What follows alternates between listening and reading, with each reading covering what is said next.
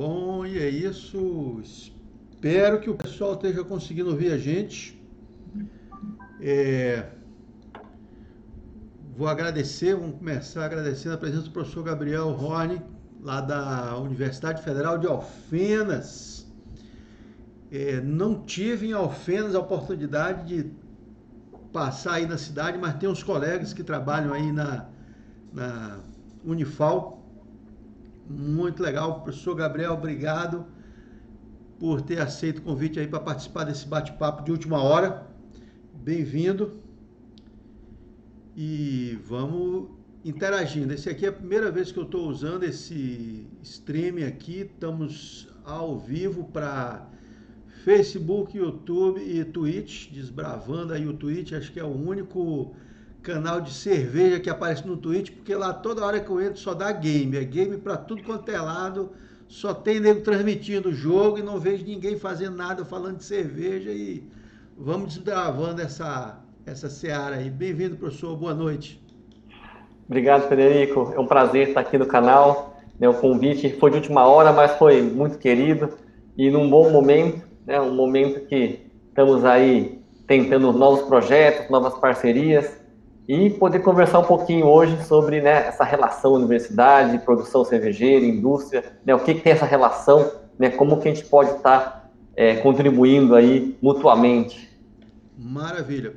É, Pessoal, assim, na medida que vocês forem chegando aí, vocês podem ir passando o que vocês quiserem para o chat, tá? O chat está ativo na tela, espero que ele esteja aparecendo aí para vocês. E dessa forma, assim, qualquer dúvida, qualquer pergunta, qualquer questão, vocês podem jogar aí. Eu vou tentar ficar aqui ligado para poder ver as questões mas aí segura a onda porque é, é, é um cara só para manobrar isso aqui, então às vezes eu também não tenho essa habilidade toda. Pode ser que passe uma coisa ou outra, mas é, pode acreditar que a gente está tentando de coração, tá? E Frederico, Bom, fica difícil, né? Porque uma mão tem que ficar no mouse, a outra no copo da cerveja. Pois é. Tá vendo só? Aí é, é, é complicado. É, mestre, eu vou começar assim, na verdade, meio que a gente se apresentando, né? Já que é, tanto eu quanto você, a gente começou a, a se conhecer também agora, né? Desses dias para cá. E talvez seja interessante até para o pessoal poder ter uma ideia. Só para eu te avisar, eu estou gravando esse essa transmissão, porque aí também eu vou jogar ela depois num podcast, porque o pessoal que não tem condição de ver o, o, o bate-papo, mas eles podem ouvir. Eu também sou meio que um viciado dos podcasts. Gosto muito de estar ouvindo. Às vezes estou fazendo uma coisa aqui, outra, e estou ouvindo ali, ou é uma música, ou alguma entrevista, algum bate-papo, né? Então, assim, rapidamente, eu estou aqui em Rio Verde, no interior do Goiás, passei num concurso federal aqui para um Instituto Federal de Educação. Boa noite, Roseli. Ó, já vi pelo sobrenome que é parente. É sua esposa? Dessa é minha mãe. Ah, é sua mãe. Boa noite, dona Roseli, tudo em paz. Então, é, eu sou químico de formação, me formei lá em Brasília e na minha formação, na verdade, durante toda a minha vida, eu jamais pensei que ia acabar trabalhando com cerveja.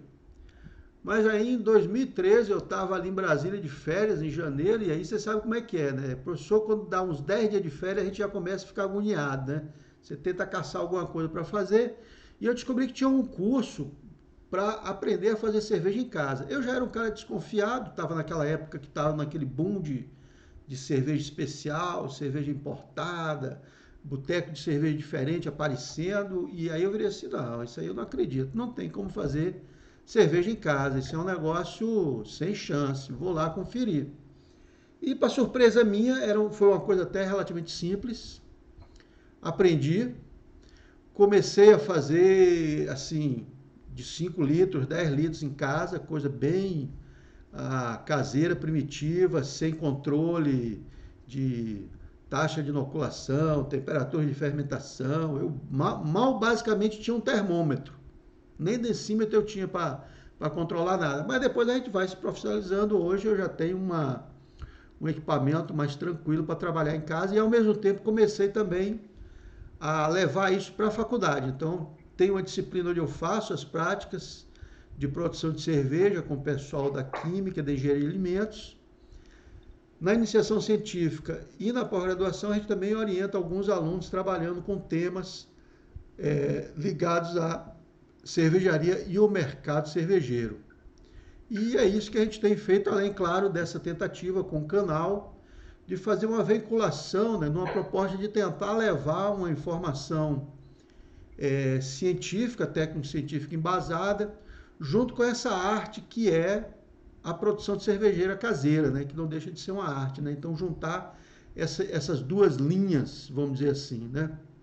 Então, é, é mais ou menos o que eu tenho feito. Aí eu passo a bola agora para você dar o teu recado agora. também nessa linha, né, eu me formei como biólogo, então, daí, a partir da biologia, fui fazer o um mestrado em, em, bioquímica, depois nas geociências, e vim parar aqui na Universidade Federal de Alfenas, sul de Minas Gerais, pertinho de Poços de Caldas, né? E aqui eu entrei no concurso para bioquímica, então, no, desde 2009, estou aqui em Alfenas na bioquímica, e aí vai trabalhando fermentação, vai trabalhando é, processos metabólicos que se tem em micro-organismos, e aí eu comecei a ter interesse também pela cerveja e juntar esse conhecimento que já tinha da bioquímica, né, da parte de fermentação, de produção. E aí o estudo, como eu diria, levou a, a, a também começar a produzir em casa. E aí à medida que eu comecei a produzir em casa, comecei a estudar bastante, né, para tentar juntar de fato esse conhecimento da ciência cervejeira e aliar isso em práticas, né? Então comecei a implementar pequenas práticas em cursos de biotecnologia, envolvendo malte, envolvendo é, enzimas do malte, e isso começou a despertar interesse, né? E aí o, o start, né, que a gente teve para despontar e a ciência cervejeira aqui na Unifal, foi o caso de um aluno que, que veio procurar, querendo me, me perguntar com relação, Gabriel, como é que é a maturação da cerveja, a temperatura, e eu comecei a perceber que os nossos alunos, né, que podem assinar como responsáveis técnicos de cervejarias, da área de química, farmácia, biologia, né, e outros mais, é, não estavam com uma formação para poder atuar no mercado cervejeiro. Em Minas Gerais, por exemplo, era um dos estados que estavam com maior crescimento de microcervejarias no Brasil. Hoje, eu acho que são mais de 1.300 registradas no Brasil. E aí você fala, tá, mas e aí tem que ter gente, né, profissional qualificado. E aí, em 2017, né, eu comecei a montar em 2016 uma disciplina de ciência cervejeira também, uma disciplina de 60 horas, é, com práticas e teóricas envolvendo toda a parte metabólica, bioquímica, é, a parte de contagem de levedura, produção de starter, e aí alguns métodos bioquímicos e químicos para poder avaliar a cerveja. Isso despertou um interesse grande da comunidade externa que queria fazer disciplina, mas é uma disciplina de graduação. E aí, em 2019, é, nós começamos o projeto de, extensão da Cerveja Consciência, que também tem um canal no Facebook, tem um canal é, no YouTube, né? E foi por intermédio, inclusive, desse projeto que eu e o Carlos é, tivemos nosso primeiro contato, né? E, e é um projeto de extensão livre, então é a ideia de tentar levar esse conhecimento científico de uma forma é, embasada, fundamentada, para que as pessoas que fazem cerveja em casa ou que estão querendo se formar na área pudessem também se desenvolver. E aí, estamos aí hoje, então, né, com disciplina, projeto de extensão e também com algumas pesquisas. Aluno do TCC trabalhando com questão de impacto na atenuação aparente de, de leveduras, é, questão de antioxidantes, então também tem um, um, grupo trabalhando com o pessoal da nutrição, avaliando o, o quanto que cada etapa né, da produção impacta é, na quantidade de antioxidantes na cerveja. Né? Bom, vamos falar mais disso ainda. É, isso é verdade. Eu estava vendo, assim, na verdade, tenho acompanhado o, o projeto de extensão que você está coordenando e a gente sente que tem essa pegada mesmo forte, calcada dentro da parte de é, apresentação de conteúdo embasado e até mesmo de conversão desse conteúdo numa forma agradável, numa forma simpática, numa forma que possa atingir a um público mais leigo que está aí, eu acho que está ávido de informação, porque como você mesmo falou, né? aconteceu um boom na, na, na, indústria cervejeira no Brasil, você vê muita gente é, investindo, colocando a sua vida nisso, colocando inclusive assim, é, nossa, o cara faz investimentos pesados, não é um negócio trivial você montar uma cervejaria. Mas assim, muitas vezes fica quem a questão da é, é da formação, né? O cara não tem uma formação na área onde ele possa recorrer. E aí uma das coisas que a universidade pode fazer, isso de forma muito tranquila, é a função, é um papel fundamental da universidade, é a formação de recursos humanos. Então a gente pode fazer isso ou disciplinas focadas, como você mesmo ilustrou, ou podemos oferecer cursos de extensão, cursos breves, rápidos, focados, cursos inclusive sob demanda. Às vezes você tem aí 5, 6, 7, 8, 10 cervejarias que querem aprender apenas, é, por exemplo, contagem de levedura.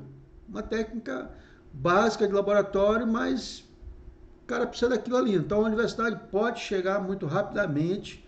Bom, muito rapidamente, né? A gente sabe como é que não é tão rapidamente assim. Mas hoje, por exemplo, com a, a, a incorporação forçada do EAD, nós fomos obrigados a dar um passo além dos nossos muros, né?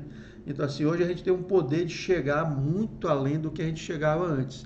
Então, essa questão da formação de recursos humanos, acho que é fundamental para a gente poder trabalhar isso. O que, que, te parece mais ou menos isso?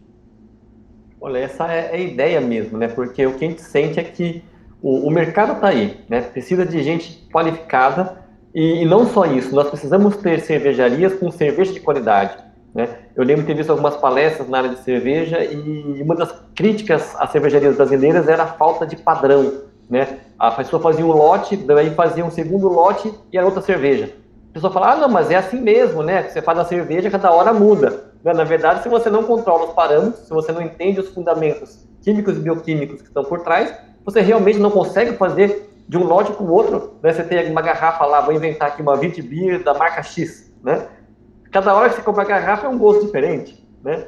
E, e, isso não pode acontecer, né? Eu penso que o cliente vai tomar, ele tem, espera um produto, e aí quando ele pega e começa a mudar toda hora, isso é o quê? É questão de conhecimento. Eu lembro que eu fui numa feira de cerveja, e eu tomei algumas cervejas e falei, ah, essa aqui não tá muito legal não. Não, mas tá gostoso, tal, tem um, um gostinho de maçã verde, tal. Falei, então, isso daí é acetaldeído né? O cetaldeído não é muito legal não, né? Ele, além de dar dor de cabeça, ele é cancerígeno e outras coisas mais, né? E, ah, mas o que pode estar acontecendo? Por onde pode estar vindo isso? Falou, uma das coisas é o controle da temperatura. Levedura não gosta de ficar muito quente.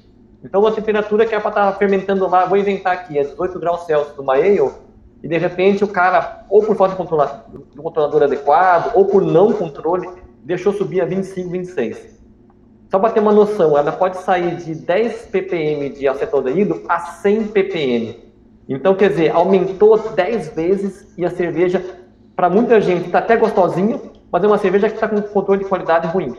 Né? Então, só para mostrar como que o conhecimento científico ele é vital para que a nossa cerveja né, artesanal, o pessoal que está produzindo, faça uma bebida de qualidade que não faça mal para a gente. É, isso é fundamental. Você garantir a qualidade do seu produto, que ele chegue sempre bom, com a mesma proposta, né? A gente sabe, claro, que quando você tem um produto artesanal, você tem algumas variações que podem acontecer, até mesmo porque você não consegue manter um padrão é, uniforme da tua matéria-prima. Mas mesmo assim, é, você tem que garantir a, a, alguns padrões essenciais, onde o cara muitas vezes ele não faz ideia e ele acha que aquele defeito, né, aquele aroma ou aquele sabor que está na cerveja dele, aquilo ali ele já incorporou como se fosse algo do processo dele. Não, é normal na cerveja dele, quando na verdade não é. É um problema de produção que está incorporado no sistema dele. Ele incorporou o defeito, virou processo para ele. Exato. Ou mesmo a forma de tocar, né? Eu falo que teve um, um doutorado, eu acho que da Federal do Rio Grande do Sul, que avaliou a presença de micotoxinas em cervejarias e achou um número significativo, né? É, por quê? Estocou mal aquele malte de cevada, um pouquinho de umidade, cresce fungo, e às vezes você não vê aquele fungo. E aquelas micotoxinas fazem mal para a gente, né? E, e, são pequenos cuidados que vai desde o estoque, como estocar, quanto tempo estocar, controle de umidade, que mesmo que for uma artesanal, é, você pode ter esses cuidados e garantir uma bebida de qualidade. É, muitas vezes, assim, a gente está até comentando isso outro dia, né? É, a gente viu esse boom do hobby de cerveja caseira aparecer no Brasil e você tem muita loja pequena fracionando, é, especialmente malte, né? Fermento é um negócio que não dá para funcionar, ele já vem num pacotinho selado, lacrado com a, a data de validade. A, a, o lúpulo também não dá para fracionar, né? Eles vêm aqueles pacotes no mínimo de 30 gramas, então o cara compra aquilo ali e acabou. Mas o malte não. O malte a turma fraciona doidado.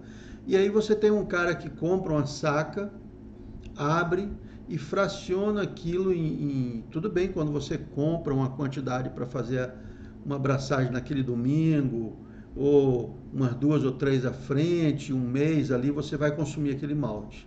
Só que você não sabe, aquele malte está lá no, no, estoque do cara há quanto tempo, ele está fracionando, você não sabe a rotação dele.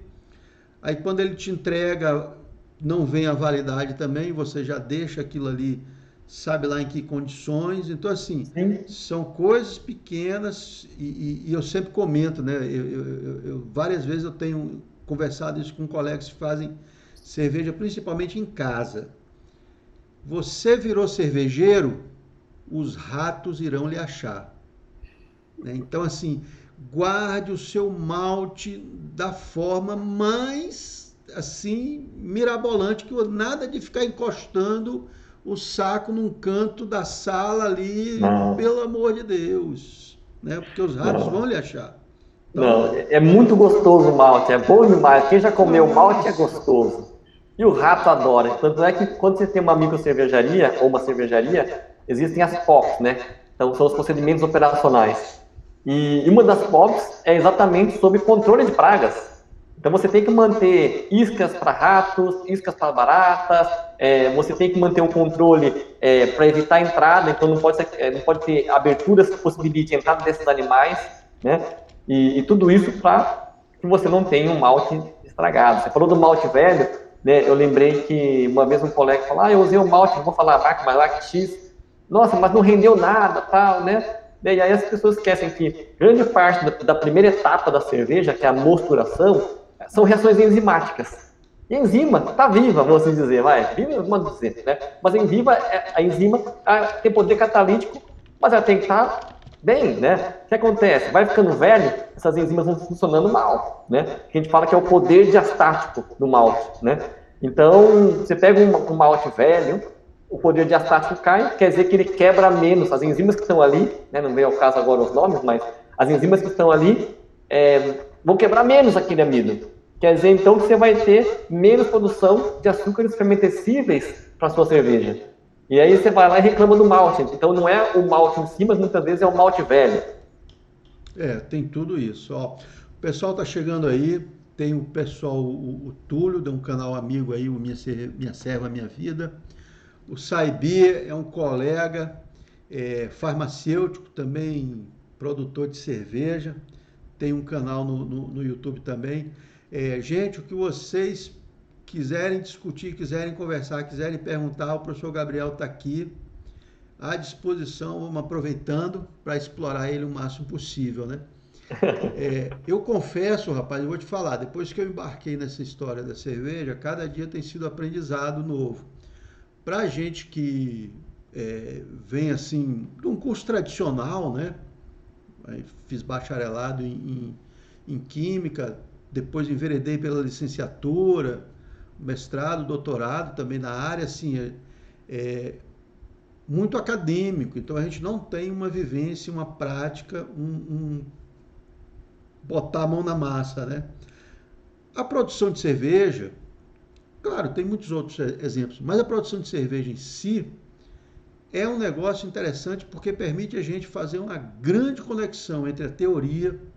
Nossa, vocês têm aí desde rotas metabólicas, é, catálise enzimática, é, fermentações, ação de micro-organismos, você tem uma série de conceitos extremamente complexos que você pode aplicar no dia a dia. Né? E aí, para o pessoal, por exemplo, você comentou em, em controle de qualidade.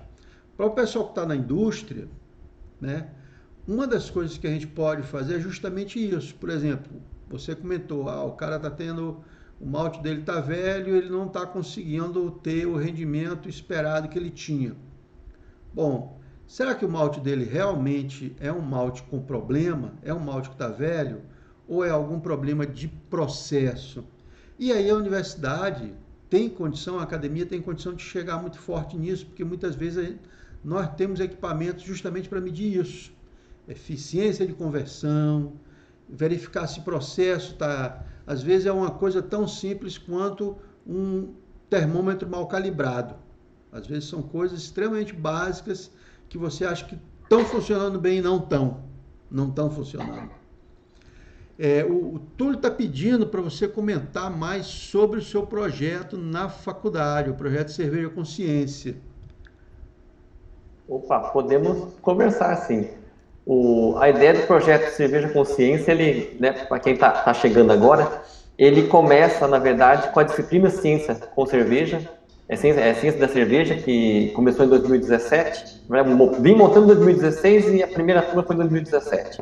E aí a comunidade de fora queria fazer o curso, mas assim, é, a gente tem limitação no tamanho da sala, no tamanho do laboratório, porque é uma disciplina com muita prática. Né? É, é, então tem muita parte teórica, mas tem muita mão na massa para entender o processo. Né?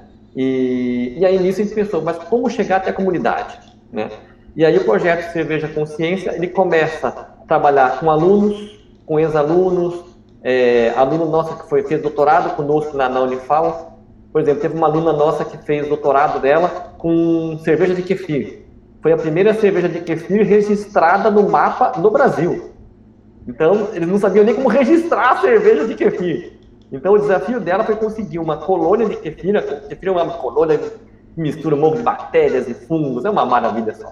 E ela conseguiu é, chegar numa colônia para fazer uma cerveja que, que é a simbiose, da cerveja cervejaria senhorita, e, e ela também foi colaborar e falou, Gabriel, vamos ajudar, vamos fazer esse projeto. E aí a gente começou a fazer. Ela tinha cursos presenciais, então tinha alguns cursos rápidos aqui na universidade. É, produzimos então alguns infográficos sobre enzimas. Então a pessoa fala assim, ah, alfa-milase, beta-milase, o que, que, é isso, o que, que ela faz? Então vamos produzir material didático sobre isso. Então o projeto começou então a ter produção de materiais didáticos, né, os infográficos sobre sais cervejeiros, enzimas cervejeiras, enzimas de fermentação. Começamos a ter lives, então, em 2019 e 2020. É, algumas fui eu mesmo que fiz, mas outras foram convidados. Então, por exemplo, nós chamamos o pessoal na hora de, de, de beer sommelier, que é a Camila, por exemplo, que fez a cerveja de kefir, que depois se especializou como beer sommelier. Tivemos o, o Gabriel Galenbeck, que foi diretor da, da Ambev por, acho que uns 25 anos, que trouxe a Stella para o Brasil, falando sobre a questão de, de inovação no processo cervejeiro e assim por diante. Ano passado, por exemplo, é, eu estava em Portugal fazendo um pós-doutorado, e aí eu fiz também uma parceria com uma professora lá do Departamento de Engenharia Biológica, e com isso teve, tiveram alguns alunos dela que puderam participar, e ex-alunos. E aí depois eu vou querer também chegar nisso, né? E tudo isso fazendo parte do projeto Cerveja Consciência, de ligar a universidade e mostrar isso para a população. Então, por exemplo, um dos alunos dela fazendo doutorado foi estudando produção de cerveja, né, maturação em barrica, em barril, né? E, e aí o trabalho dele foi avaliando o, o, a composição química. Eu sei que da área de química vai adorar, depois eu faço o doutorado dele, fantástico. E teve um outro aluno que defendeu agora esse ano, que ele junto né, com, com esse ex-aluno, que era da, da Universidade do Minho, eles montaram uma cervejaria que foi incubada dentro da universidade. Então, olha o papel da universidade. Então, é a cervejaria Letra, que é uma das mais importantes cervejarias artesanais hoje, lá de Portugal, e, e o Francisco e o Felipe, né, é muito gente boa, os dois fizeram engenharia biológica, um deles chegou a fazer o doutorado, o outro não, não chegou a terminar, porque no meio veio a cervejaria, né? E, mas aí, ou seja, olha só, ex-alunos que dentro da universidade começaram a produzir é, é, é cerveja, fizeram a incubação da cervejaria e hoje a cervejaria deles recebe, é, recebe alunos para fazer mestrado, doutorado, estágio, né? E nesse âmbito, por exemplo, teve a live do, do, né, do, do rapaz doutorado, teve a live do, do, um dos donos, que é o Felipe, falando sobre a, a, letra, como é que foi criar uma cervejaria no âmbito do apoio da Universidade do Minho, né? Então, o projeto tem essa, essa ideia de tentar puxar o que, que a universidade faz, o que, que a universidade pode fazer em parceria, levar esses conhecimentos, né? E ter um, um espaço aberto de diálogo, né? Exatamente essa que é, que é a ideia. Essa da, da cerveja letra eu não sabia, rapaz. Quando eu tive em Portugal, eu tentei ainda ir lá visitar a, a, a planta deles. Eu estava em Porto, mas assim também atrapalhado de viagem, acabou que não consegui engrenar Sim. e não consegui ir lá, infelizmente, né? Eu não me recordo, eu acho que eu estava lá no. Eu acho que era um, alguma história que eles estavam fechados no dia. Era tá. alguma coisa assim. Não, ou, ou não estavam recebendo, não estava sendo permitida a entrada de visitantes. Sim. Porque também é uma área fabril, então você não pode simplesmente, ah, vou passear aqui, vou Exato. andar. Não, pelo amor de Deus, não é assim. É. Eu consegui no contato que lembro, tive, né? Que eles, eles também. Tinham, eles tinham as cervejas mais é, tradicionais, né? Acho que uma Red, uma Vice, uma Amber. Tinha umas cinco ou seis cervejas. E agora, né? Eu estava vendo o lançamento, eles estão fazendo uma cerveja com maturada em madeira, com adição de uvas. Cara, é porque eu não sei. Essa uva eu tomei, eu tomei eu ela. eu não sei o nome. Eu pude, eu, eu também, eu pude visitar lá a fábrica, né, o, por, por conta dessa, dessa parceria que eles fizeram, que aceitaram contribuir com o projeto no ano passado também. E, e parte desses trabalhos, né, do, do, do, doutorado, que originou essas cervejas de barrica, né, então você vê a conexão, quer dizer, um, uma, uma cervejaria com um doutorado sendo desenvolvido em, em parceria ali dentro, resultou num produto novo, está para lançar um novo produto, não posso falar ainda, né, porque a banca foi agora há pouco, eles não lançaram ainda, mas também é uma inovação, vai ser um produto muito inovador e desenvolvido né, nesse âmbito, universidade com a cervejaria. E eles estão em Vila Verde, que é pertinho de Braga, então eles têm loja acho, de Braga, Porto e coisas do gênero. É, ali em Porto eu consegui achar e realmente a, a fábrica era ali em, em, Vila Verde, né? Isso, Vila então, Verde. Você está comentando uma coisa, mudando aí um pouquinho, que é um negócio que eu vi aparecer na década de 90 com muita força, né?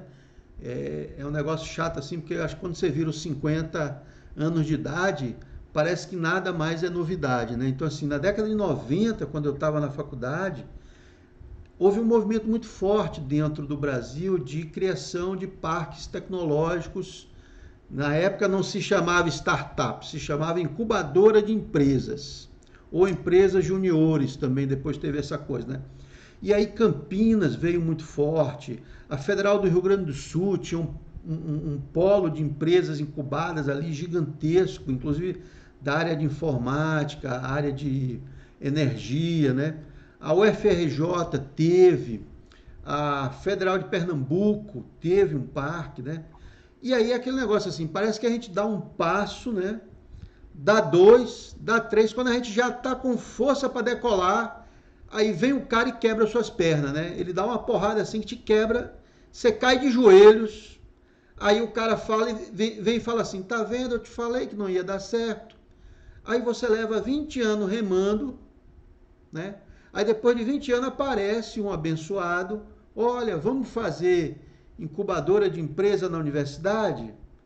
Aí você olha assim, hum, eu já vi isso em algum lugar. E esse é um excelente caminho. Olha, é, o quanto as empresas, se as, se as, empresas soubessem o quanto elas podem aproveitar da universidade quando elas estão justamente iniciando naquela etapa carente, onde o cara não tem dinheiro para investir em equipamento grande, equipamento especializado, equipamento oneroso ou em mão de obra é, especializada, qualificada, e ele tem ali todo um parque à disposição, tanto de recursos humanos quanto de equipamentos. E eles podem fazer isso. Né? Então, assim, a gente tem essa possibilidade. Sim, é importante ver, porque, como eu falei, nesse caso aí da, da cervejaria Letra, né, o quanto que as pesquisas que estão sendo desenvolvidas hoje na Universidade do Minho estão impactando em novos produtos, né? É, eu dou um exemplo aqui. A nossa universidade, por exemplo, de Alfenas, tem um, um, laboratório de análise sensorial. Então tem aquelas cabines controladas, não sei o que tal. Quantas cervejarias têm um espaço para fazer uma análise sensorial controlada? Fazer um teste triangular, né, para você avaliar a diferença, teste de percepção, seja lá o que for. Avaliar uma, uma, uma pesquisa de inserção de mercado. Exato coisa de, de, teste de público, isso é difícil de fazer. Exato. Então, você ter um, uma parceria como essa, você poder desenvolver um trabalho nesse sentido, é, dá ganho, né? Como você falou, principalmente para as, para as empresas pequenas, que você pegar uma indústria gigantesca, tem dinheiro sobrando para isso. Agora, empresas pequenas, né, as cervejarias artesanais, as micro cervejarias, realmente podem se beneficiar muito, né? Como eu falei, ó, saíram dois produtos lá na Universidade do Minho. Aqui, né, saiu a cervejaria lá da, da senhorita produzindo a cerveja Simbiose, que é fruto do doutorado da Universidade Federal de Alfenas. É, tivemos uma ex-aluna da nossa disciplina de ciência da cerveja, que agora está, acho que em São José do Rio Pardo, se não me engano, que abriu esse ano a cervejaria dela. Ela começou, fazer, ela começou como um brew e agora tem a cervejaria de, dela cervejaria, né? A Nuna é a Bianca. Então você vê. Dela cervejaria. Dela, dela, que é né, como mulher, então dela cervejaria.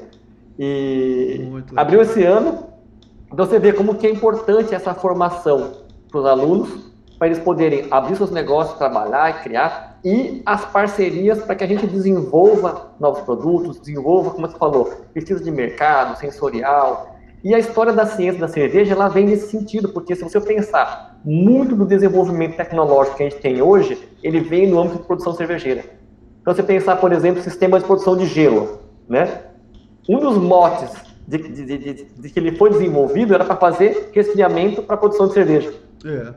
é. Porque na antiguidade, né, você pensar, não tinha cerveja é, lager, o que a gente tinha eram as ales, né? Então, cervejas de alta fermentação, e aí você tinha a fase de resfriamento, tinha que resfriar, né? E eu lembro de ter visitado Nuremberg, que no inverno eles coletavam blocos de gelo, estocavam a 15 metros de profundidade para usar isso daí por um período. Se não me engano, foi a, a, Guinness quem encomendou esse primeiro refrigerador do, do Carl Lind, né?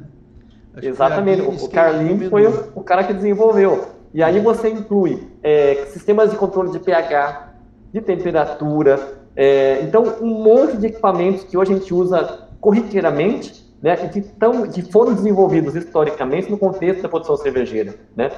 E eu lembro que muita gente pensa no, no, no Pasteur né, como método de pasteurização, né, lembra de, de, de Pasteur por várias coisas, mas não pensa no Pasteur pela cerveja, né. Mas o Pasteur foi um dos primeiros cientistas a fazer um grande estudo sobre cerveja, que inclusive publicou um, um livro que é o Etude sur la bière, que são os estudos da cerveja, em 1876. E qual que era o problema? O pessoal estava perdendo é, bebida, estava estragando. E os caras não sabiam por que o negócio estragava. Opa, está estragando por quê? E aí ele começou a investigar e foi achar os contaminantes, os micro-organismos, bactérias que contaminavam, que acidificavam a bebida. E aqui é que dá um jeito de arrumar isso. Como é que eu, que eu não deixo essas bactérias estragarem a bebida?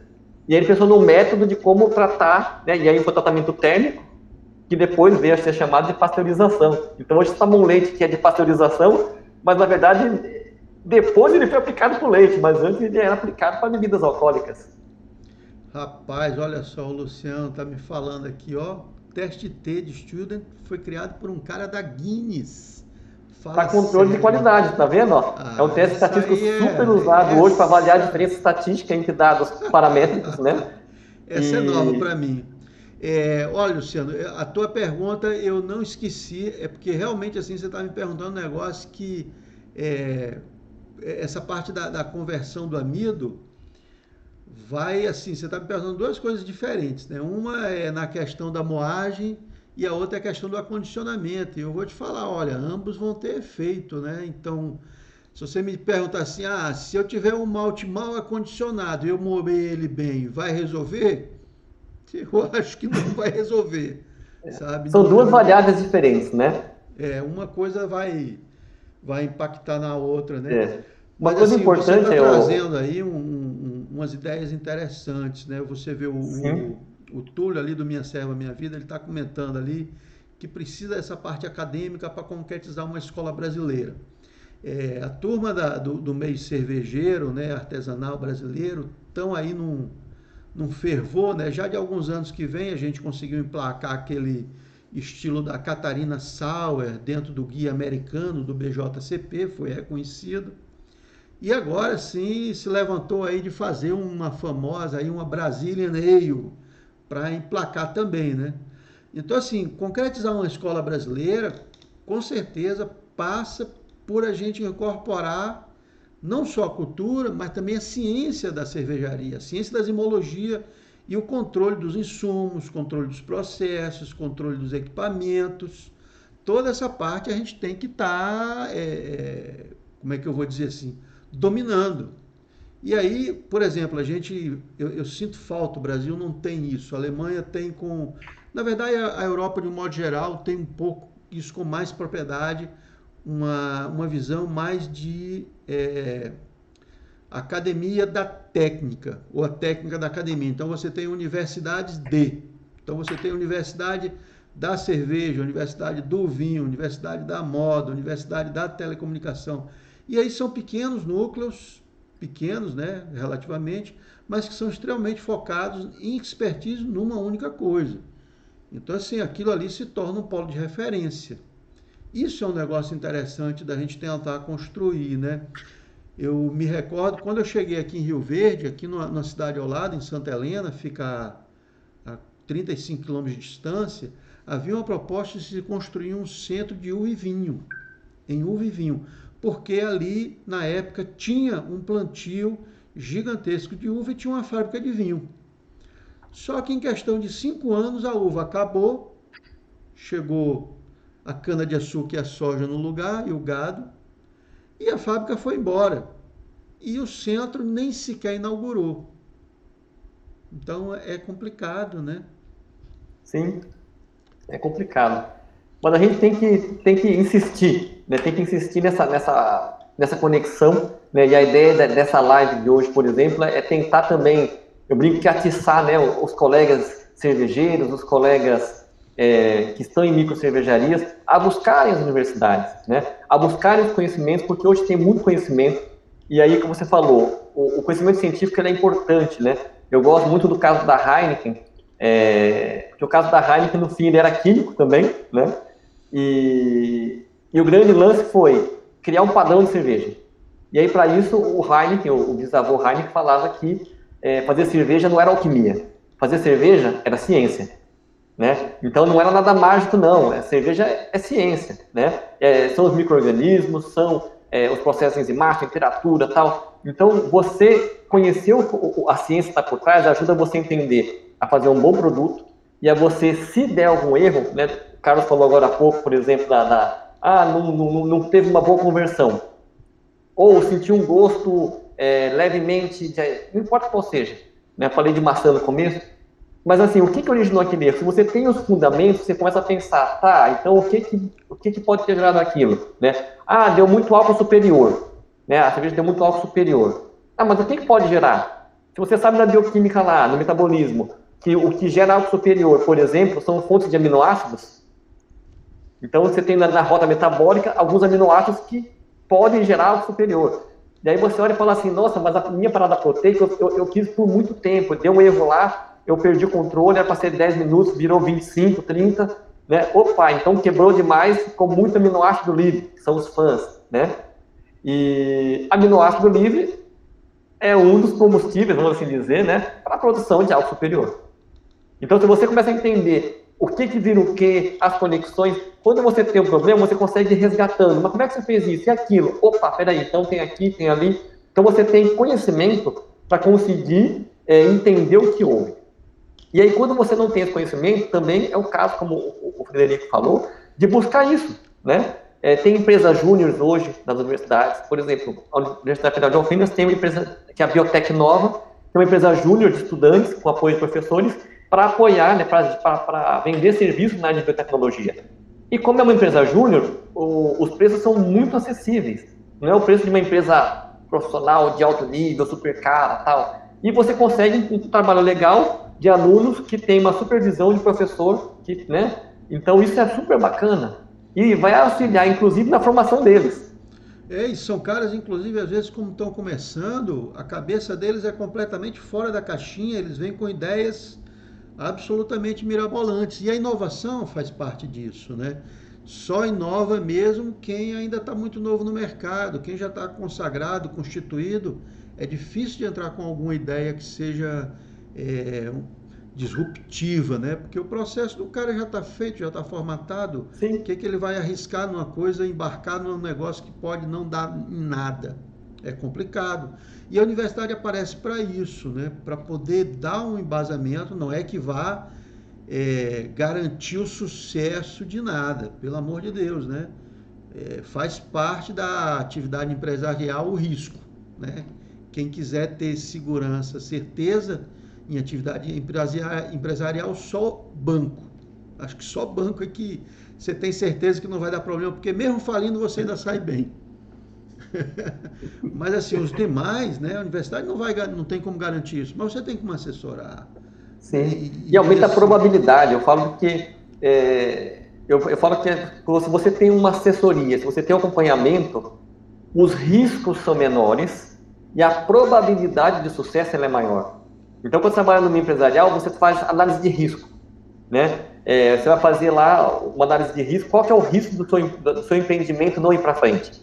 Então, você vai levantar as variáveis que podem ser mudanças de taxas de imposto, pode ser mudanças de benefício fiscal. Vamos supor que esse ano a prefeitura está me ajudando a né, reduzir o imposto, mas mês que, ano que vem ela pode cortar isso. Então, são riscos, você tem que prever. Fala, ó, eu, ah, vou inventar aqui, ó. Não inventar não, falar a verdade é, a letra né, que eu comentei aqui, por que, que eles se instalaram em Vila Verde e não em Braga, que é uma cidade maior? Né? Na conversa que a gente teve, né, é, porque no fim Vila Verde deu benefício fiscal. Né? O galpão que eles usam lá, ele foi alugado pela prefeitura. Então, quer dizer, houve um apoio do município para que, que aquele negócio alavancasse, porque gera renda, gera emprego, né, gera negócio, né, dinheiro circulando, faz as pessoas né, terem uma, uma, uma vida melhor ali. E então tudo isso a gente tem que pensar, né?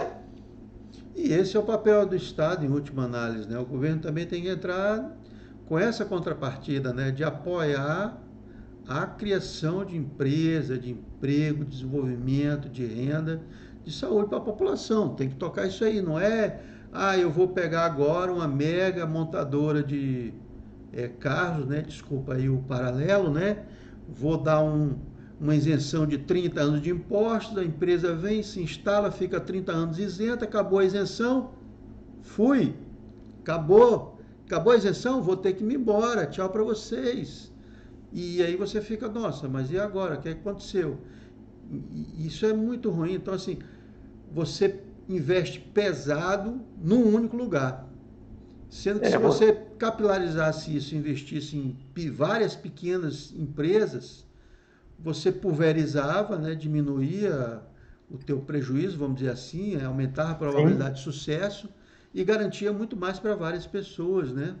Sim. Então, assim, e essa é uma das batalhas né, da, da Associação Cervejeira de, de Cervejarias Artesanais do Brasil, que é realmente de que as legislações sobre né, a impostos, funcionamento de uma micro cervejaria ou uma nano cervejaria não seja o mesmo de uma cervejaria que produz um milhão de litros por mês. É, isso, a questão de legislação vai sempre aparecer e você acabou de dar um exemplo histórico aí, porque as leis elas não aparecem do nada, né? Muitas vezes as pessoas têm a ideia de que ah, nosso Estado é uma entidade malévola, maléfica, do mal, que aparece só para lhe destruir, né? Tudo que você faz, o Estado é contra. E não é bem por aí.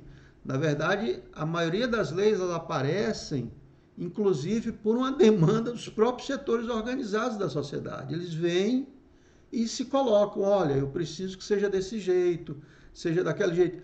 Olha, sinceramente, você acha que se a legislação que está posta agora não atendesse às grandes, ela passaria? Jamais. A legislação aparece porque atende aos setores interessados na sociedade. E aí é um jogo, né? Você tem que arrumar seus aliados e tentar sim, sim. botar sua força em campo para ganhar, né? Eu acho que, inclusive, nós melhoramos bastante nos últimos anos com a legislação cervejeira. Já deu um sim. avanço horroroso, nossa. Então, isso vai, vai mudando. O, mudando um pouco aqui de assunto, pegando aqui o, o pessoal do chat, né? E colocando a questão da, da universidade com os lúpulos nacionais, maltes, leveduras. É, curiosidades à parte, né?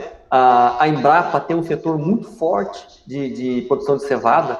Hoje são, assim, dezenas de, de, de, de variedades, né? Sim, que nós temos de, cevada.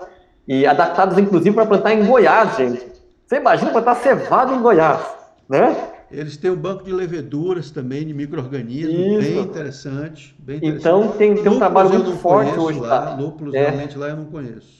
Exato, da Embrapa, é, junto com o pessoal de universidades, como o pessoal do Unicamp, é, da Levedura, por exemplo, eu sei que o pessoal da Unicamp tem um grupo bom trabalhando, é, teve um grupo que, inclusive, desenvolveu um tempo atrás leveduras com resistência à, à produção de etanol. É, tem, inclusive, uma startup lá, sendo já em desenvolvimento na Unicamp, com o foco na produção de leveduras. E agora vem o lúpulo, né? Nos últimos anos, é um crescimento significativo, a APRO né? Associação Brasileira de Plantadores de Lúpulo, crescendo e, e, valorizar né, a, o plantio, a, a gente conseguir criar variedades, e aí sim entra muito forte na universidade, porque muitas vezes o pessoal que está lá querendo plantar. É, me falta, por exemplo, um HPLC, que é um aparelho caro para avaliar o de, né, os compostos químicos que estão sendo produzidos. Né? Quais são os óleos essenciais, né? caracterizar quimicamente aquele lúpulo, tudo mais. Né? Então, a universidade, sim, né, tem que entrar e nesse, nesse tipo de trabalho parceiro, né, por exemplo, com a Prolúpulo, com o pessoal desenvolvendo lúpulos, para fazer esse tipo de caracterização é, para ajudar nesse desenvolvimento.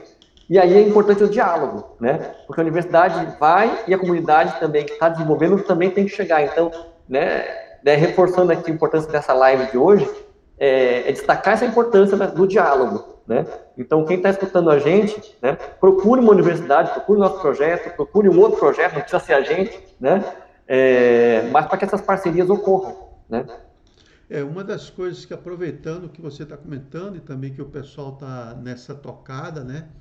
É, muitas vezes a gente vê até essas propostas aparecerem, surgirem, verdadeiros, nossa, são assim caras que é, são pioneiros, né? O cara, ninguém faz e o cara toca o terror e vai fazer na cabeça doida dele, do jeito que ele acha. E contra tudo e contra todos aquilo dá certo. E aí você descobre que o pessoal do mercado, os próprios, é, o setor né, nacional não incorpora aquilo. Então isso é uma pena. É, o Luciano está falando aí do projeto de isolar, caracterizar e testar leveduras selvagens. Cara, eu me recordo que teve uma levedura selvagem isolada brasileira, caracterizada. Teve uma cerveja que foi feita com aquilo ali e se acabou. Não se ouve mais falar dessa levedura. Não teve uma empresa para pegar essa levedura para multiplicar e colocar no mercado.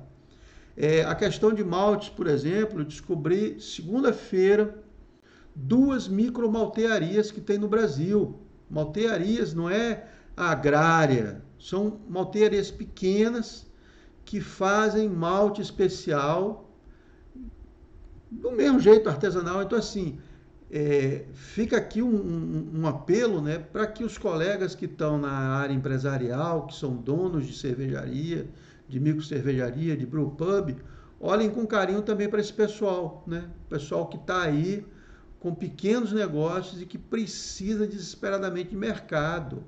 Precisa Sim. de mercado. Exatamente, eu lembro que tem, tem a Blumenau, tem várias que estão crescendo, porque no fim a, a, a produção de cevada... É uma, você falou agora, a Blumenau é uma. É, no fim, a produção de cevada brasileira, se pegar 15 anos atrás, pensando para a produção para a cerveja, era muito pouco.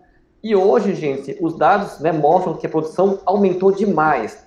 Aumentou demais por quê? Porque aumentou a, a, o uso e porque aumentou variedades adaptadas ao plantio. Né? Porque senão não se conseguia plantar uma variedade de 20 anos atrás, plantava aqui em São Paulo, não ia, não ia crescer, né? ia crescer ruim. E, e, hoje a gente tem essas variedades adaptadas para São Paulo, Minas Gerais, é, Goiás, Paraná hoje o maior plantio acho que é Paraná e Santa Catarina, principalmente Paraná. Então você tem aí um, um, um pool né, de pessoas agora plantando em regiões que não se plantavam antes, e aí, ao invés de, como o Fred falou, de levar isso para uma bateria muito grande, ela pode ir para uma bateria menor, né, fazer um processo muitas vezes até é, com alguma especificidade né, diferente do que um malte comum, fazer os maltes especiais, um malte caramelizado, com um defumado, de um, de, uma, de, de, um tipo de serragem especial do Brasil, né, algo permitido por lei, é claro. Né? Então, sim, é valorizar o nosso produto e isso dá o que a gente chama de. de é que um branco agora. É, dá valor para o seu produto. Né? Você vende a sua cerveja e fala: ó, a minha cerveja é com lúpulo brasileiro, com malte aqui do sul de Minas. Né? Você, você dá valor agregado, essa palavra, valor agregado. Então é isso que a gente tem que colocar, né? Fazer esse valor agregado aparecer nessas produções, né? Eu vi nessa, nessa última tocada aí que você está comentando, mas aí infelizmente é uma grande que está fazendo isso, que é a Ambev, né?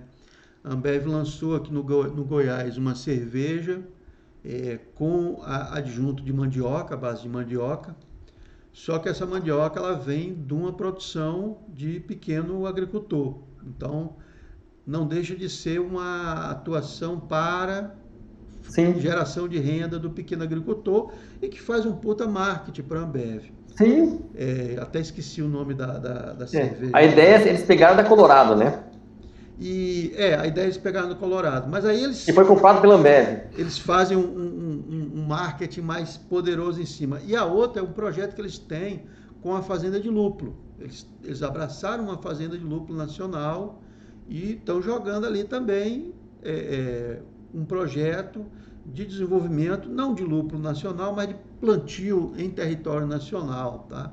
Claro, é 0,0001% lá do lúpulo, né? mas enfim, querendo ou não, isso já é um embrião para você ter um parque de insumo nacional. Porque a gente tem área para isso, a gente tem expertise para isso, né? Eu me recordo, por exemplo, a questão do vinho. O vinho hoje já é uma cultura estabelecida dentro do Brasil. A gente já tem é, vinícolas e vinhedos de boa qualidade. Sim, de altíssima qualidade. Então, assim, é daí para frente. A gente também Sim. apostar que o empresariado toque para frente, a universidade dê o suporte e o governo que, por favor, olhe com carinho e dá um suspiro no pessoal, deixa a turma trabalhar em paz. Não, se, se não atrapalhar, já ajuda bastante. Já ajuda. E nós temos muitas cervejarias que, que realmente ganharam um grande reconhecimento nacional, né? Nós temos, por exemplo, a Dama de Piracicaba, né, que é uma cervejaria que ganhou grande notoriedade com prêmios internacionais. Inclusive aquele livro Water, que o pessoal do cervejeiro compra, né? uma das fotos que aparece de, de, tratamento de água é da é, Dama, é. lá de Piracicaba, né? A Dama está investindo numa linha de cervejas premium, cervejas de madeira de guarda, interessantíssima. Estou com muita vontade de, de, de ver, sentir o que, que eles estão fazendo, né? É, deixa eu só te perguntar uma coisa, Gabriel, mudando um pouquinho aí o assunto. Como é que tá de cerveja aí em Alfenas? Tem alguma coisa? Apareceu alguma cervejaria aí? Ou vocês Temos. estão pegando tudo de fora? Não, cervejaria sim. Nós temos a Six Beer, que é uma cervejaria que já tem alguns anos aqui a produção. Então eles têm a, a, as levas tradicionais, né? Uma American Pale Ale, tem Wheat Beer, é... e aí eles têm algumas especiais que saem sazonalmente, né? E aí você pode, agora tá com pandemia, tá difícil, mas eu lembro que eu fui pegar, tinha uma sour com frutas, dependendo da época saía alguma coisa diferente no, no, na cervejaria deles, vende também garrafa, tudo registradinho com mapa. É, vizinho nosso aqui tem, tem, a Senhorita Cervejaria, que é, é, em Paraguaçu, que é pertinho aqui de Alfenas também, que é da, da ex-aluna de doutorado nossa, né? Que é da, do caso da, do que da cerveja de kefir, né? Que também é bem pertinho, então também chega a cerveja daqui. Temos aqui Pouso Alegre, um pouquinho para baixo de Alfenas, também com várias cervejarias é, produzindo e chegando bebidas. Itajubá. Então, tão, não só Alfenas, como aqui o sul de Minas, tem várias cervejarias aparecendo aí cervejas no mercado? Ó, oh, gente, eu, eu fico com uma inveja danada, porque infelizmente para cá para cima, no interior do Goiás, é uma tristeza. Tirando Goiânia, né, que tem várias cervejarias, e, e que é até uma pena, porque eu estou aqui a 200 quilômetros de Goiânia e é difícil de chegar a cerveja aqui. A, até que melhorou bastante, eu não vou também ficar reclamando, dizer que não chega. Chega, tem chegado inclusive é, chopp fresco aqui no barril e nos salvamos aqui a 90 quilômetros de distância. Tem uma cidade aqui chamada Jataí, onde um colega nosso do, do curso cervejeiro acabou enveredando. Ele fez um curso de tecnologia cervejeira e dali a pouco, quando eu vi, o cara botou a fábrica dele, botou uma braçaria, braçaria de gás e está tocando. Ele já tem umas seis ou sete receitas, é, tudo legalizado, tudo certinho. Sim. Ele está funcionando só no serviço de delivery, né, por causa da pandemia. Então é ou ele leva, ou o cara pega lá e, e, e leva embora. Não, não tem só dessa forma mesmo, né? Mas assim, está aparecendo devagarzinho. Sim. Brewpub não tem, não apareceu nenhum aqui, nem Jataí. É, tem muita gente trazendo cerveja, né? Tem algum, algumas lojas que trazem cerveja. Apareceu uma loja daquela franquia do mescervejeiro.com aqui. E aí, assim, a turma assim, melhorou bastante, né? Vamos dizer. Já dá, já dá para você achar algumas coisas aqui na cidade. Mas ainda é Sim. bem precário. Ainda é bem precário. Mas é interessante você falou das cervejarias, né? Que o número de cervejarias no Brasil cresce muito. Mas o número de cervejarias que por ano fecham também é muito elevado, né? E aí que eu falo que a importância, quando eu trabalho na disciplina com estudantes, não é só conhecimento de ciência, da bioquímica e da química, mas das ciências contábeis, né? Por quê? Porque você tem que fazer um plano de negócio.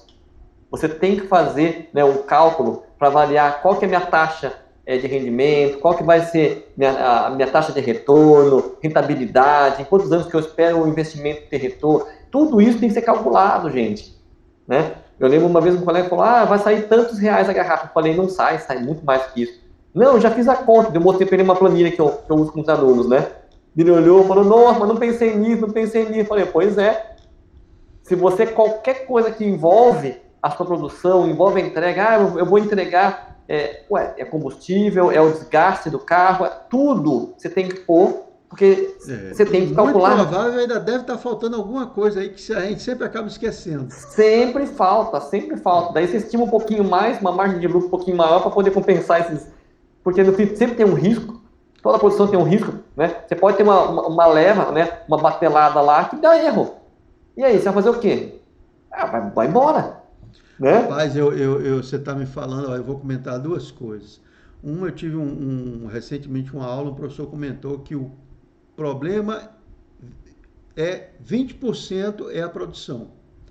Os outros 80% é a distribuição e você chegar o produto no cliente, é a venda. Sim. Você Sim. tem que ter um, um, assim, investir pesadamente em fazer com que o seu produto atinja o seu cliente. Sim. Senão você vai ter o melhor produto do mundo e ele vai ficar dentro da sua fábrica. Ninguém Exato. vai querer comprar. Exato. E aí vem a, a, Fred, as ciências humanas. Porque eu falo que quando você faz um produto, você tem que fazer pesquisa de mercado, assessorias aplicadas também, né? Pesquisa de mercado, análise de marketing. Então você tem que entender o seu mercado, entender o seu consumidor é, qual é o seu público-alvo, como chegar ao público-alvo de forma rápida e eficiente. Então, tudo isso são estudos que fazem parte do plano de negócio. Então, avaliação de marketing, de demanda, não sei o que, tá, tudo isso faz parte, né? Assim como você está produzindo algumas, algumas receitas, né? Fazer alguns painéis sensoriais é, hedônicos, que é o painel de, de, de, de, se gostou ou não gostou, que é o mais simples que tem, gente, é importantíssimo, né? E tem que ser uma coisa um pouco patronizada, não pode ser só os amigos experimentando, né? Porque os amigos experimentando é complicado, né? Não, é assim, é, é, o que o pessoal comenta. A melhor cerveja é a que você faz. Mas isso não quer dizer que ela venda mais também, não. Assim, então é, é um negócio complicado. É, gente, se vocês quiserem perguntar mais alguma coisa, nós estamos chegando aqui já em uma hora. E esse é o meu limite também, mais ou menos por aí, então não dá para a gente se estender demais. Mas se vocês quiserem perguntar alguma outra coisa ao professor Gabriel, essa é a hora antes da gente encerrar, né? É, eu acho assim, do que fica, né? Hoje a, é assim a necessidade da gente tentar se conhecer cada vez mais, né? Tanto a universidade quanto as empresas. E uma das coisas que eu vejo que está acontecendo que poderia acontecer muito mais, né? Se, se o Brasil ele realmente investisse, tivesse uma cultura de empreendedorismo, que as pessoas fossem abrir os seus negócios, as suas empresas, então a gente teria um fluxo muito melhor dos nossos alunos, nossos egressos, né? Aquilo que você comentou, né?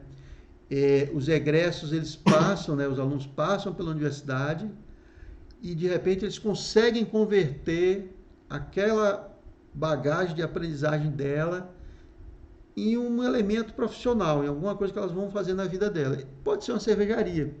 E isso depois retroalimenta, porque aí agora você tem um ambiente onde você tem um contato com a pessoa, onde os alunos que estão agora na faculdade podem lá é, ter uma vivência prática, um estágio, uma visita técnica, um curso até mesmo de aprimoramento, aperfeiçoamento, e isso vai é, se retroalimentando, porque aí o cara recebe agora novos funcionários com um cabedal melhor, conhecimento prático melhor, e também recebe concorrentes, né? E a concorrência faz parte do negócio. É boa, porque aí você vai ter caras que estão ali do teu lado batendo com você para ver quem é que faz melhor. E aí todo mundo ganha nisso. Exato, né? O pessoal às vezes acha que concorrente é você esconder. Na verdade, você ter o contato com o seu concorrente e ele ajuda a melhorar, né? É, eu acho que ainda tem muito dessa, dessa vivência, especialmente entre é, o pessoal que está no mercado, os, os, maiores, né, se trancam, né? E é natural, né? Porque o cara está consolidado, ele também não quer perder mercado. Mas assim, acho uma pena, porque aí todos perdemos, né? A expertise do cara se perde. Muitos desses caras poderiam vir para a universidade para fazer cursos, oferecer cursos, inclusive, participar nas aulas, fazer treinamentos práticos, né? E aí você perde isso. Mas, Exatamente. Enfim, né?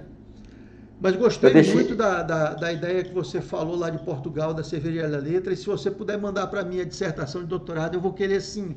Isso aí sim. me interessa muito, especialmente acompanhar é, essa maturação da cerveja dentro da madeira, sim. isso é um negócio interessantíssimo.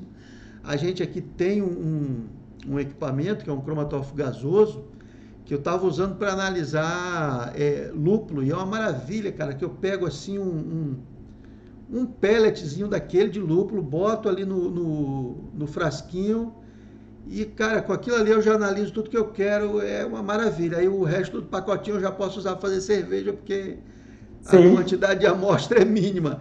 Eu é tinha um professor demais. que fazia análise de cerveja. Ele tirava de, um, de uma garrafa de cerveja, de, de uísque, aliás, ele fazia esse trabalho de falsificação de uísque, né?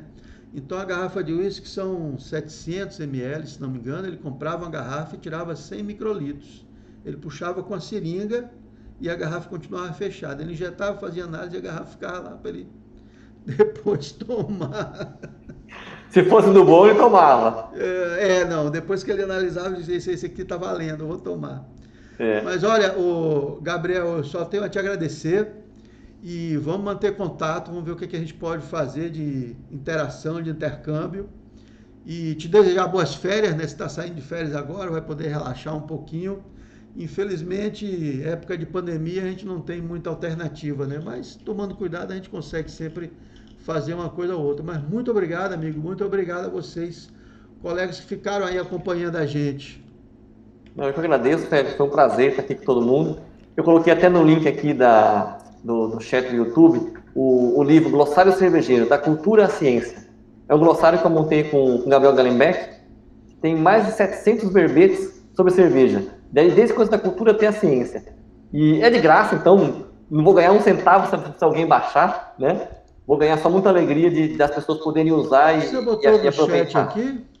Eu coloquei aqui no, no chat, coloquei. Ué, não apareceu para mim aqui, eu não vi aparecer. Uai, que estranho. Eu, eu joguei aqui. Bom, às vezes tem um delayzinho aí. Mas Fala senão, aí como é que é. Se entrar, se entrar, tá no Google Play, tá, se você entrar no, no, no qualquer lugar da internet digitar glossário cervejeiro é, da ciência, da cultura ciência, ou glossário cervejeiro o meu sobrenome, esse nome aí, o Hornick, e já tá, vai achar. Tá no Google Play para baixar, tem na biblioteca da Universidade Federal de Alfenas também, é, para fazer o download de graça tal. E, e, o legal dele é que assim, a gente tenta dar esse toque da ciência. Então, quando eu vou falar das enzimas, ah, alfa-milase. Então, vou falar o que é alfa-milase, o que é uma hidrolase, o que é uma hidrolase, é, é, o pH ótimo dela, a temperatura ótima dela, onde que ela atua. Então, a gente tenta sair um pouquinho além do que geralmente as pessoas veem por aí, né? Então, é legal porque isso ajuda as pessoas a começarem a entender mais o processo, né? Eu brinco que a alfa-milase é um ótimo exemplo, né? Ah, a pessoa fala assim, ah, Gabriel, eu né? alfa-milase. Esse, esse glossário cervejeiro já está rolando pelos grupos de WhatsApp cervejeiros aí, viu? Deve estar. Tá. Ele tem um glossário rolando. Tem, eu já vi esse glossário passar umas duas ou três vezes em grupo de WhatsApp. É, ele, a gente soltou em 2019 e agora em 2021 deve sair a segunda edição, com acho que com uns 1.100 em breve, sair uns 300 a 400 verbetes a mais. Né? Então, vai estar tá bem completinho e eu falo que ajuda bastante as pessoas a entenderem conceitos importantes é, da cervejaria. E eu brinco que, a, a, a falei agora da alfamilase, né? Eu brinco com os alunos, ah, pessoal, e a alfamilase? São três. Alfamilase 1, 2 e 3, né? Então, quando você fala, ah, mosturação tem alfamilase, qual que você está falando? A 1, 2 ou 3? E aí, as pessoas não têm noção, mas a maior parte das vezes elas estão falando da 2, né? É. Só que tem a 1 e tem a 3. E é uma brincadeira só, mas para mostrar que tem muita coisa por trás que ajuda você a entender um pouquinho mais desses conceitos, né, das enzimas, o que, elas fazem, como é que funcionam, é, dos processos, né, os nomes, porque eu brinco que às vezes dá uma embananada de nome de processo, né, gente mostrando a mosturação e embraçagem, são duas coisas diferentes, né, e é comum às vezes as pessoas tratarem como a mesma coisa, né, então vale a pena dar uma embasada aí para tentar, como diria... Isso quando as pessoas não trazem termos é, do inglês, né, e usam aquilo de forma é, nossa, não sei nem como, porque é, tem especificidades, né? E aí o pessoal simplesmente importa o termo, traz um, um anglicismo para dentro da língua e aquilo ali já se perde o sentido e quando você vai ver já não tem mais nada a ver com que com a definição original da palavra. Mas Exatamente. É. Mas tá jóia. É, brigadão então, gente. Obrigado, Gabriel. Ficamos por aqui. E, bom, Vamos ver se a gente faz uma outra aí, né? Com certeza, com certeza. Então, Joia, brigadão, um forte abraço. Agradeço, abraço. Abraço, pessoal que está nos assistindo.